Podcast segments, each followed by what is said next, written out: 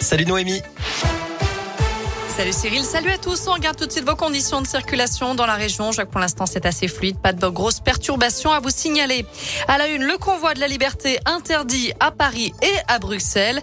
Les autorités annoncent la mise en place de moyens pour empêcher le blocage de ces capitales, alors que des cortèges de véhicules partent de partout en France aujourd'hui pour manifester contre les restrictions sanitaires. Ils sont rejoints aussi par des gilets jaunes qui dénoncent la hausse des prix des carburants et la politique d'Emmanuel Macron. Un convoi parti de Nice hier doit arriver à Lyon ce soir. Celui qui parti de Montpellier va passer par l'agglomération de Clermont. Un point de rassemblement est prévu cet après-midi au Zénith d'Auvergne. Et puis dans l'Ain, un cortège doit partir à 17h du plateau d'Hauteville, direction Amberieux, puis Lyon. Un incendie à Vulcania, aujourd'hui le célèbre parc d'attractions Puy d'Aumois. Le feu serait parti vers 10 heures dans un bâtiment en construction, le futur planétarium.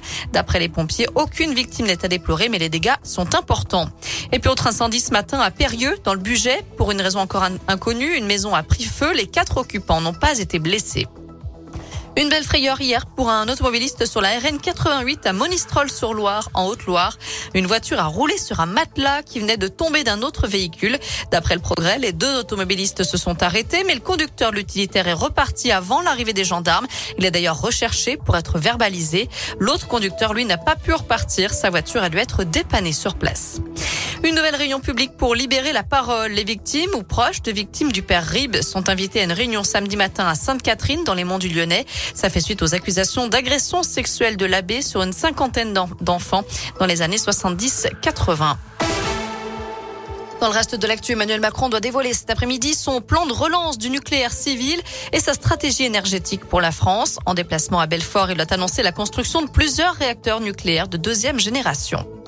Le prince Charles testé positif au Covid. Il a donc été placé à l'isolement et ce n'est pas la première fois puisque le fils de la reine Elisabeth avait déjà été contaminé au début de la pandémie en mars 2020.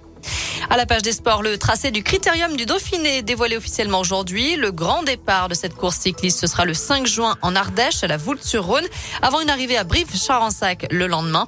Départ de Saint-Paulien mardi 7 juin, direction du massif du Sancy dans le Puy-de-Dôme. Puis mercredi 8 juin, ce sera un contre-la-montre entre Montbrison et la bâtie d'Urfé. Et le 9 juin, départ de Tizy-les-Bourgs dans le Rhône, direction Chintré en Saône-et-Loire via Chauffaille, Laclette et Charolles notamment. Toutes les infos, le Parcours en détail, c'est sur l'appli Radescoop et radescoop.com.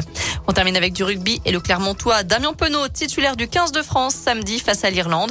Coup d'envoi à 17h45, match à suivre sur France 2. Voilà pour les news. Côté météo cet après-midi, on profite encore une fois d'un après-midi très ensoleillé, du soleil et du ciel bleu comme on aime et des températures qui s'envolent et qui grimpent jusqu'à 15 voire 16 degrés pour les maximales dans la région. Merci.